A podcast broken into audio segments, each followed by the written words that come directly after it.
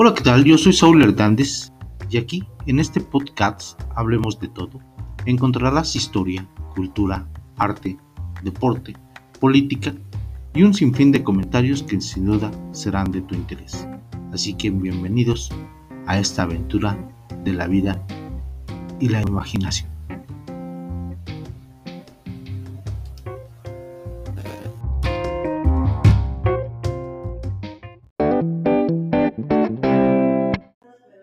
Bienvenidos a un episodio más de Hablemos de todo.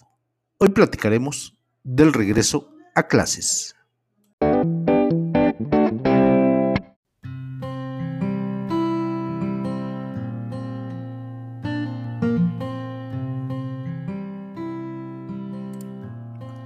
El regreso a clases siempre era emocionante, sobre todo cuando se trataba de iniciar el ciclo escolar para saber qué compañeros se habían ido, quiénes habían pasado y quiénes llegaban de nuevo al aula. Historias seguramente muchas en las escuelas. Hay unas muy buenas y otras también muy malas.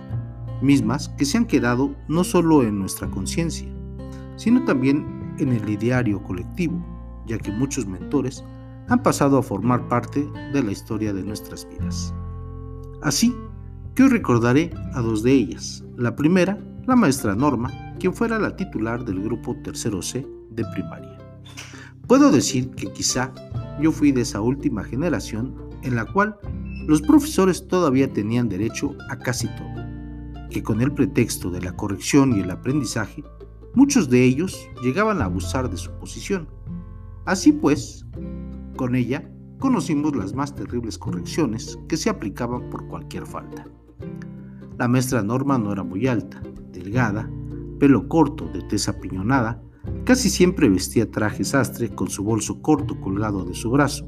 Por lo regular buscaba que éste hiciera juego con su vestimenta, de lentes y mirada muy aguda, voz ronca y fuerte que parecía que no le pertenecía. Por esta maestra conocimos el gis volador, mismo que se estampaba en cualquier parte del cuerpo, por el simple hecho de estar distraído, hablando con un compañero o quizá viendo hacia la ventana.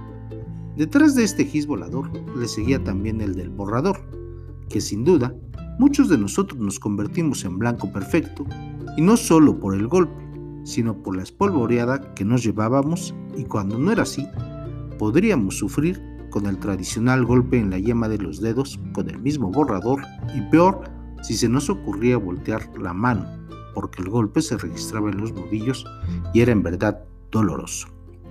Otro de los castigos favoritos, quizá menos doloroso pero sí provocaba la vergüenza, era sin duda portar las famosas orejas de burro, parado en un rincón del salón y volteado de espaldas, sin pensarlo, muy humillante.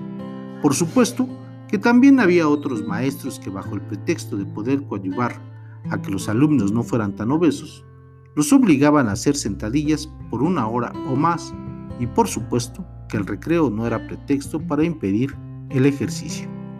Porque si bien había oportunidad de estar en el patio, eso no quería decir que no se continuara con el castigo.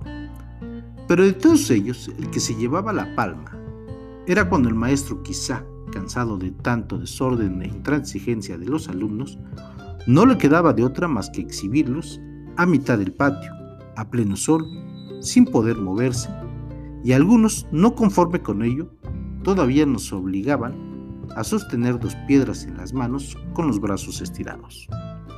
Así se la gastaban algunos maestros, y estamos hablando del nivel primaria, pero regresando con la maestra Norma, habré de decir que hubo un castigo que rebasó todo lo anterior. En una ocasión, una de esas mariposas nocturnas, se postró en la esquina del salón. La notamos cuando llegamos. Era de esperar que algunas niñas y también niños se impactaran ante su presencia.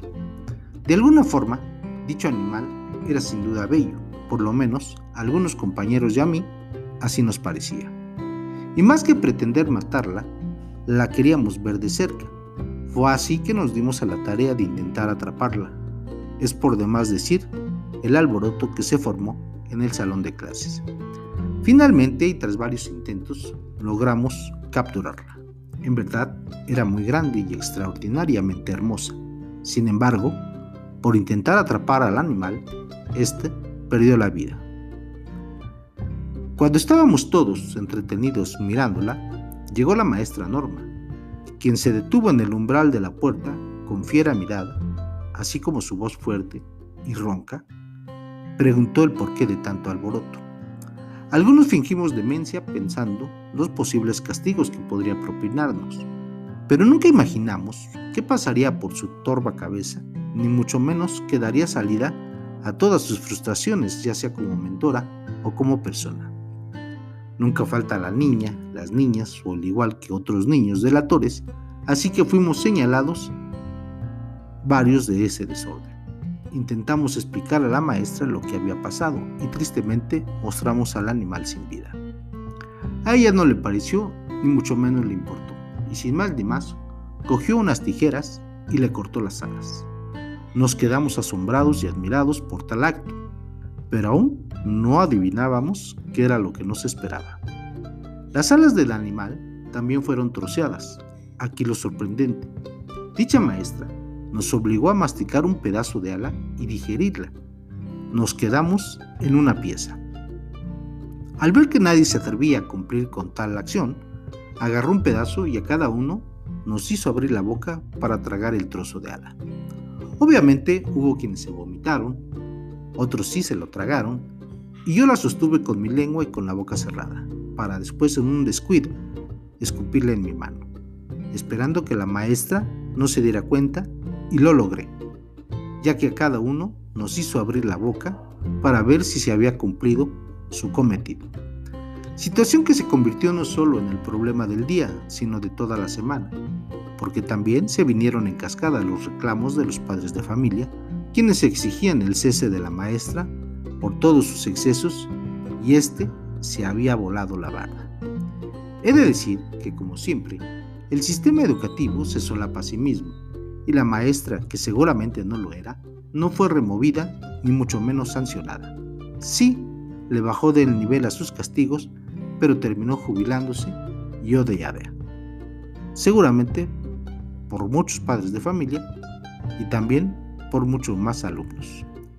Afortunadamente, esos actos de supuesta corrección ya se han dejado de aplicar, pero eso no quiere decir que existan maestros mejor preparados. De antemano, esa noble labor está dirigida no solo a los que muestran capacidad, sino que lleva consigo el deseo de enseñar, porque quizá todos podemos capacitar, pero el poder brindar un conocimiento para la vida siempre será otra cosa. Por otro lado, la maestra Mari era totalmente su contraparte. Ella fue mi maestra en segundo año de esa primaria, quien nos daba un excelente trato y a la cual muchos la queríamos. Al regresar al siguiente ciclo escolar, ya no regresó a la escuela. Un desafortunado accidente había acabado con su vida. Esa fue la explicación que se nos dio a todos en la escuela. Pero su historia no había sido así.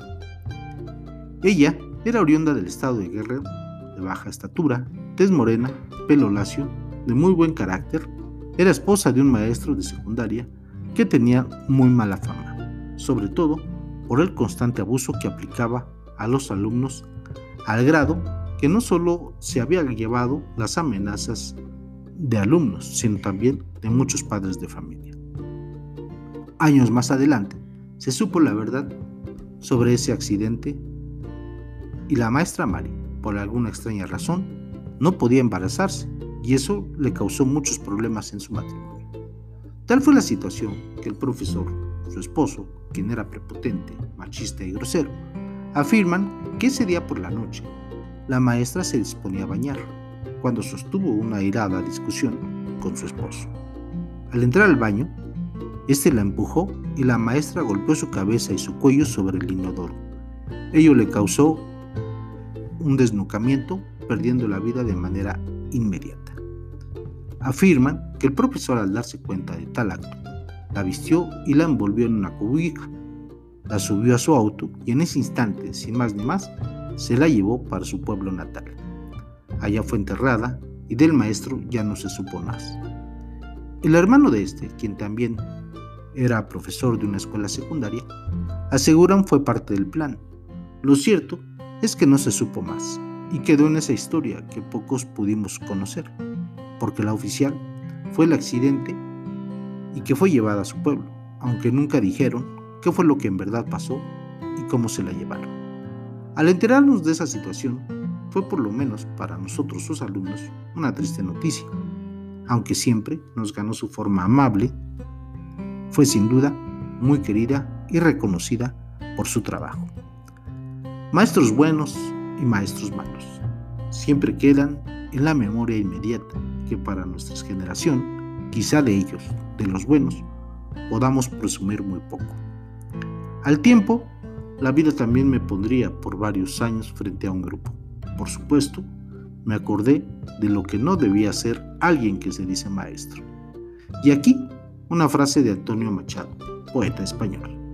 En cuestiones de cultura y de saber, solo se pierde lo que se guarda, solo se gana lo que se da.